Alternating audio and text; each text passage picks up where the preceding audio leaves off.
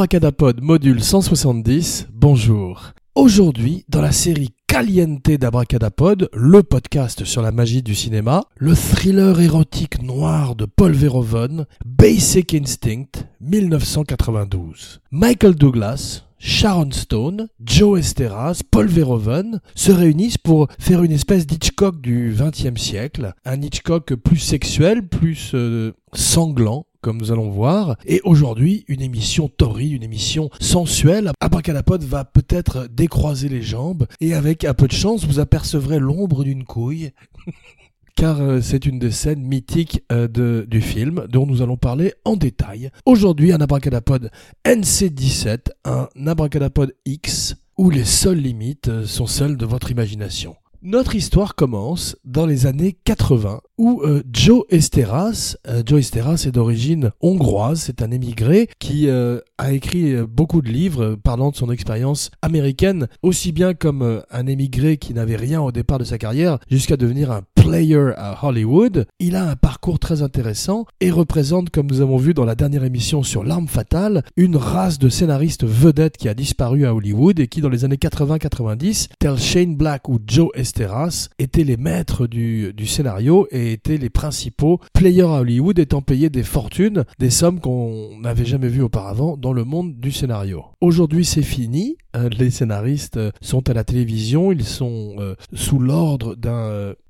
showrunner et gagnent plus d'argent qu'au cinéma où il y a de plus en plus de rewrite et de moins en moins euh, de vision originale et unique. Et le script spéculation, le spec script tel qu'il est nommé à Hollywood, a disparu. Comme euh, le remarquait un très bon article soit du Variety, soit du Hollywood Reporter, il y a quelques mois. Esteraz écrit le film en 13 jours. Est-ce dans une fièvre de cocaïne? Ce sont les années 80 après tout. Paul Schrader a écrit Taxi Driver à la fin des années 70 dans sa voiture, dans une fièvre cocaïnée également, en deux semaines. Peut-être Esteraz refait la même chose. En tous les cas, le script déclenche une bidding war à Hollywood, une espèce de de guerre des enchères où euh, tout d'un coup il est payé 3 millions de dollars à l'époque, ce qui est énorme et ce qui est jamais vu. Il reprend le flambeau à Shane Black qui précédemment avait été payé près de 2 millions de dollars pour The Last Boy Scout. C'était une espèce de, de, rivalité, de jeu entre les deux hommes dans les années 80-90 avant que Joe Esteras ne disparaisse et que Shane Black lui au contraire fleurisse avec toutes sortes de projets dans le pipeline. Ça n'est pas une métaphore, ce n'est pas une image. Aujourd'hui, une émission très érotique, très chargée érotiquement, je vous avais prévenu. Et donc, Joe Esteras est chaud, le script est très chaud à Hollywood, et Carol Co achète le film et veulent Milos Forman. Milos Forman accepte, mais Paul Verhoeven a déjà été engagé par contrat et c'est lui qui fera le film. Alors Paul Verhoeven, euh, à Bragadapod, est très fan, en particulier de ses films de science-fiction comme Robocop ou Total Recall, Get Your Ass to Mars. Un metteur en scène hollandais qui a fait toute sa première partie de carrière euh, en Europe avec des films euh, érotiques, des films sexuels, des films violents. Son premier film à Hollywood est La chair et le sang avec Jan de Bont à la lumière. Jan de Bont qui ferait également Basic Instinct, ce serait leur dernière collaboration avant que Jan de Bont, également hollandais, ne passe à la mise en scène pour des films euh, plus catastrophes ou plus d'action comme Speed ou euh, Twister, je crois et il donne une lumière Hitchcockienne au film, un film qui également profite de la beauté de San Francisco. À la manière de 48 heures, on a vu que San Francisco est une ville qui aimait les films de flics. Entre Bullitt et Dirty Harry, il y a une grande histoire de, de films policiers à San Francisco, la Bay Area. Et cette fois-ci, c'est Catherine Trammell qui séduit Nick Curran, qui mérite bien son prénom. J'avais prévenu, une émission très très chaude aujourd'hui. Ça va être insupportable très vite.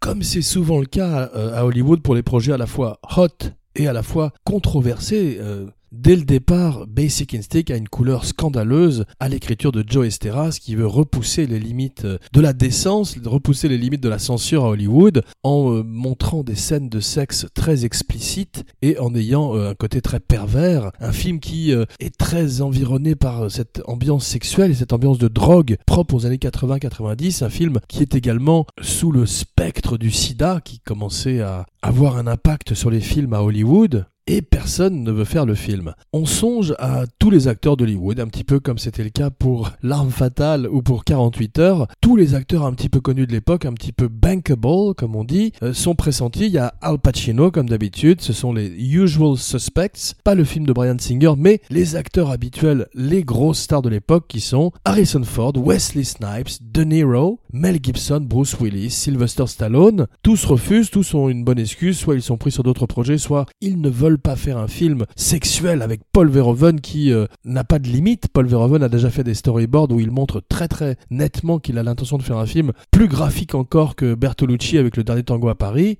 et de montrer un pénis en érection. Il ne gagnerait pas à la fin, il euh, aurait le droit de montrer simplement un pénis flaccide, donc euh, c'est une demi-victoire. Jack Nicholson, Charlie Sheen, Richard Gere, John Travolta, Nicolas Cage, Denzel Washington, Kevin Costner, tout le monde refuse. Même, curieusement, Christopher Lloyd est pressenti. Christopher Lloyd, le professeur de Back to the Future. Great Scott! Marty! It's a vagina! Abracadapod fait très très bien euh, Christopher Lloyd. C'est une des spécialités d'Abracadapod. Enter Michael Douglas. Alors le rôle de Nick Curran est un personnage jeune sur le papier, c'est pour ça que même Patrick Swayze et Brad Pitt sont pressentis, sont préconisés à l'époque, mais Michael Douglas a 48 ans et représente le symbole du mal américain qui euh, a une part d'ombre, comme on l'a vu dans Fatal Attraction, un très bon film avec Glenn Close où il représentait un monsieur tout le monde séduit par une femme. C'est intéressant d'ailleurs car euh, le film Fatal Attraction avait une fin beaucoup plus tragique au départ où personnage de Glenn Close se suicidait en prenant des, pilules dans une baignoire. Et ça avait très très mal testé avec le public américain qui se retrouvait tout d'un coup dans un film trop européen. Et euh, c'est pour ça que Adrian Lyne, je crois, avait retourné euh, des scènes beaucoup plus proches de Vendredi 13 avec une Glenn Close qui ressemble à un Jason qui revient poignard à la main euh, dans, quasiment d'entre les morts, comme l'homme au masque de hockey de Crystal Lake.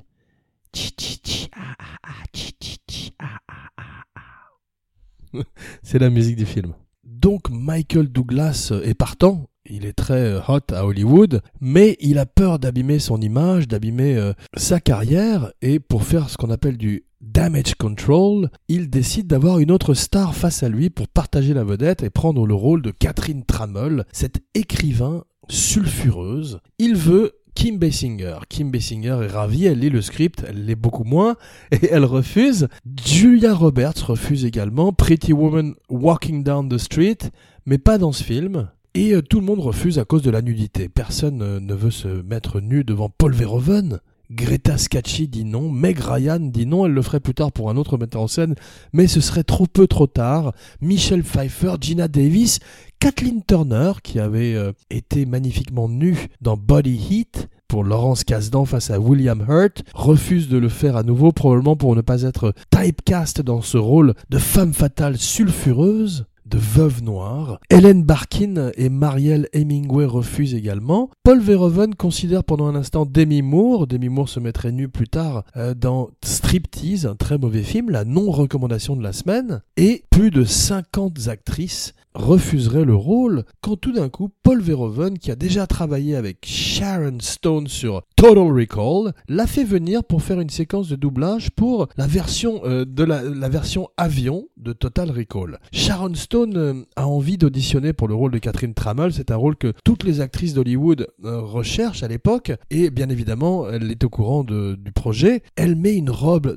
qu'elle décrit elle-même comme très catherinesque et explique que les hommes sont visuellement stimulé, Verhoeven est visuellement stimulé et euh, lui fait passer un essai. Il est extrêmement bluffé par Sharon Stone pendant son essai et la recommande à Michael Douglas qui n'en veut pas. Il finirait par accepter en, se rendant compte que toutes les actrices d'Hollywood ont refusé, et la production, Carol Co, paye 500 000 dollars à Sharon Stone, ce qui est très très peu au regard du reste du budget et de ce que Michael Douglas et Paul Verhoeven ont touché. Mais à l'époque, elle est quasiment inconnue, et elle essaierait de renverser un peu les choses avec Basic Instinct 2, où elle serait la seule du casting et de la production à retourner, mais le film serait un beat car il serait pas bon du tout, c'est compliqué de faire un thriller érotique. Basic Instinct le réussit très bien grâce au talent de Paul Verhoeven qui pousse Double Indemnity ou euh, Vertigo encore plus loin dans la perversion et euh, fait des choses que Hitchcock ferait probablement aujourd'hui. C'est l'ancêtre également de films de David Fincher comme Gone Girl et même également euh, The Girl with a Dragon Tattoo, des héroïnes très fortes,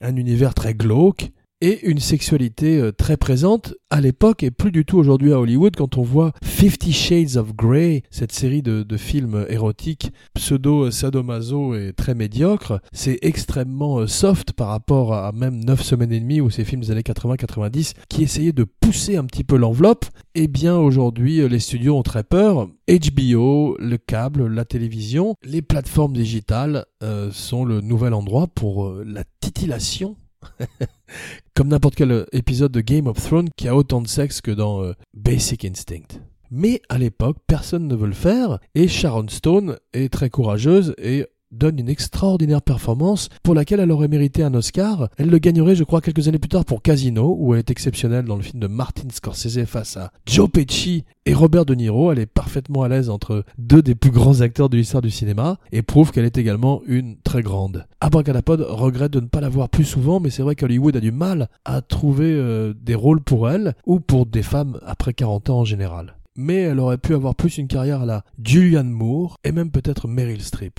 le film fait scandale avant même d'être sorti. Euh, le personnage de Catherine Tramel est une lesbienne dans le film. Spoiler alert, c'est également une criminelle. Les groupes gays et lesbiens de l'époque n'aiment pas ça. Ils en ont marre depuis Psycho Mother. We all go a little mad sometimes. Depuis les années 60 d'être euh, assimilés à des criminels et des psychopathes. Et ça suffit. Donc ils font des, des piquets de grève sur le tournage et la police de San Francisco est obligée de protéger l'équipe au jour le jour dès l'instant où ils sont dans des tournages de à San Francisco. Les rues de San Francisco avec Michael Douglas et Karl Malden, la boucle est bouclée. Une des scènes les plus euh, mémorables de l'histoire du cinéma, c'est la scène où Sharon Stone décroise ses jambes devant ses policiers complètement euh, sous sa coupe dans le commissariat. Un commissariat d'ailleurs très bleu, très euh, Michael Mann, pas du tout crédible, mais très bien car le film a un côté surréaliste, un côté presque buñuelien dans sa dimension onirique et cette séquence en est un magnifique exemple où tout d'un coup, Eros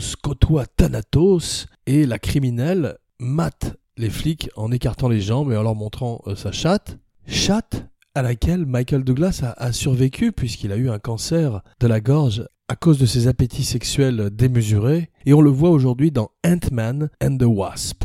Le film ressemble vraiment à du Hitchcock, du Hitchcock sous coke, Hitchcock et euh, à cette empreinte des films speed des années 80-90. Euh, Certains films euh, sont des films d'héroïne, comme les films des années 70. Ces films des années 80 sont beaucoup plus des films de cocaïne, comme il y avait des albums de rock plus héroïne et des albums de rock plus cocaïne. Ou alors les deux avec le Velvet Underground. Le film glamorise également le fait de fumer des cigarettes Catherine Trammell, Sharon Stone passe son temps à fumer des cigarettes, en particulier dans cette scène du commissariat, où elle dit ne pas avoir eu connaissance du fait que Paul Verhoeven filmerait ses parties génitales Or, Verhoeven dit qu'elle s'était fait maquiller euh, la chatte avant euh, le plan et qu'elle était tout, à fait au courant et tout à fait d'accord, mais que son agent lui avait prévenu que ce serait peut-être nuisible à sa carrière et qu'elle avait essayé de back-up à la dernière minute. Mais Verhoeven a tenu bon et il a eu raison car tout le monde se rappelle de cette scène et c'est une scène comme euh, la scène de la douche dans Psychose, mais avec une chatte. Estéraz, qui aurait un cancer de la gorge, regretterait d'avoir glamorisé la cigarette, un petit peu à la manière de Yul Brynner, qui à la fin de sa vie ferait des publicités anti-tabac, car il mourrait également d'un cancer de la gorge. Estéraz n'est pas encore mort, je précise quand même. Sa carrière l'est, en revanche.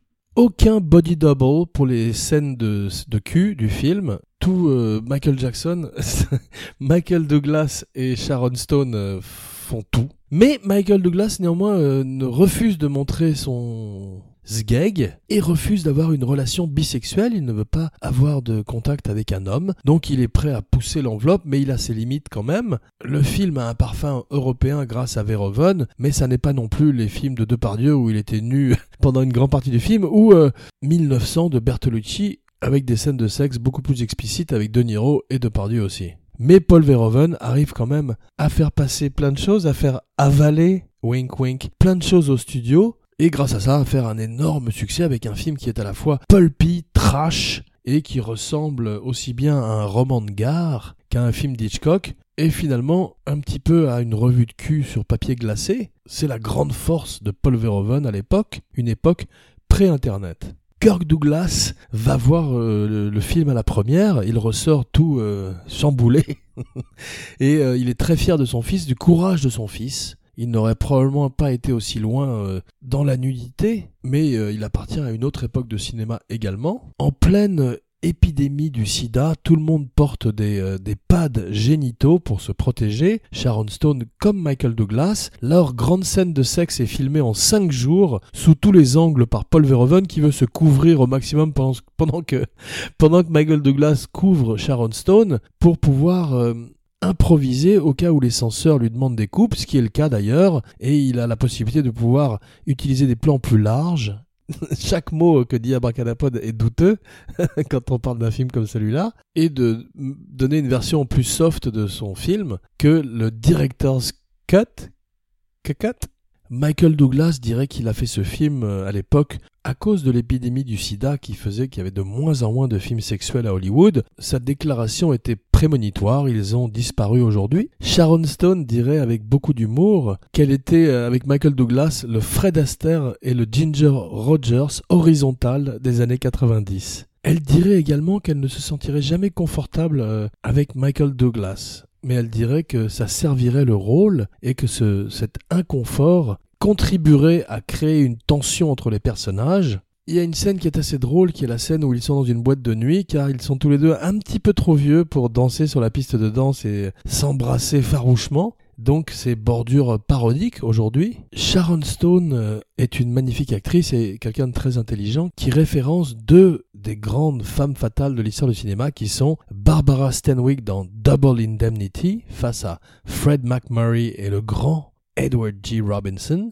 et Kathleen Turner dans Body Heat dont nous avons parlé précédemment. Rob Bottin un des héros d'Abracadapod, fait partie de l'aventure Basic Instinct. Robotine, le créateur de The Thing, le créateur de The Howling, et des effets spéciaux euh, gore sanglants de Robocop. Phil Tippett faisait le robot, Rob Bottin faisait tous les effets gore et il fait les effets de meurtre de Basic Instinct, ce qui fait qu'ils sont euh, très supérieurs à ce qu'on voit d'habitude dans ce genre de film, un petit peu à la manière de KNB, Kurtzman, Berger et Nicotero, une grande boîte d'effets spéciaux, mécaniques la plupart du temps, qui ont fait les effets mécaniques sur le plateau de Casino et de la plupart des films de Tarantino. Rob Bottin continuerait à travailler avec David Fincher, c'est lui qui ferait les cadavres de Seven. Chapeau Rob Bottin, qui accessoirement fait 6 pieds 5. Donc chapeau haute forme, Rob Bottin. Sharon Stone dirait plus tard en interview qu'elle a plus de problèmes avec les meurtres qu'avec la nudité, elle a une approche plus européenne de la sexualité et euh, sur le plateau avait besoin de la présence d'un médic, d'un paramédic pour toutes les scènes de meurtre et elle était euh, un petit peu horrifiée que on ne lui pose des questions que sur la sexualité du personnage et pas du tout sur la criminalité du personnage. À propos de criminalité, rendez-vous dans quelques jours pour Interview with a Vampire. Tom Cruise joue un vampire français aristocrate du XVIIe siècle face à Brad Pitt qui euh, dirait plus tard que c'est un des pires tournages de sa carrière. Let your love begin with a sweet taste of sin. Jean Weber, signing off.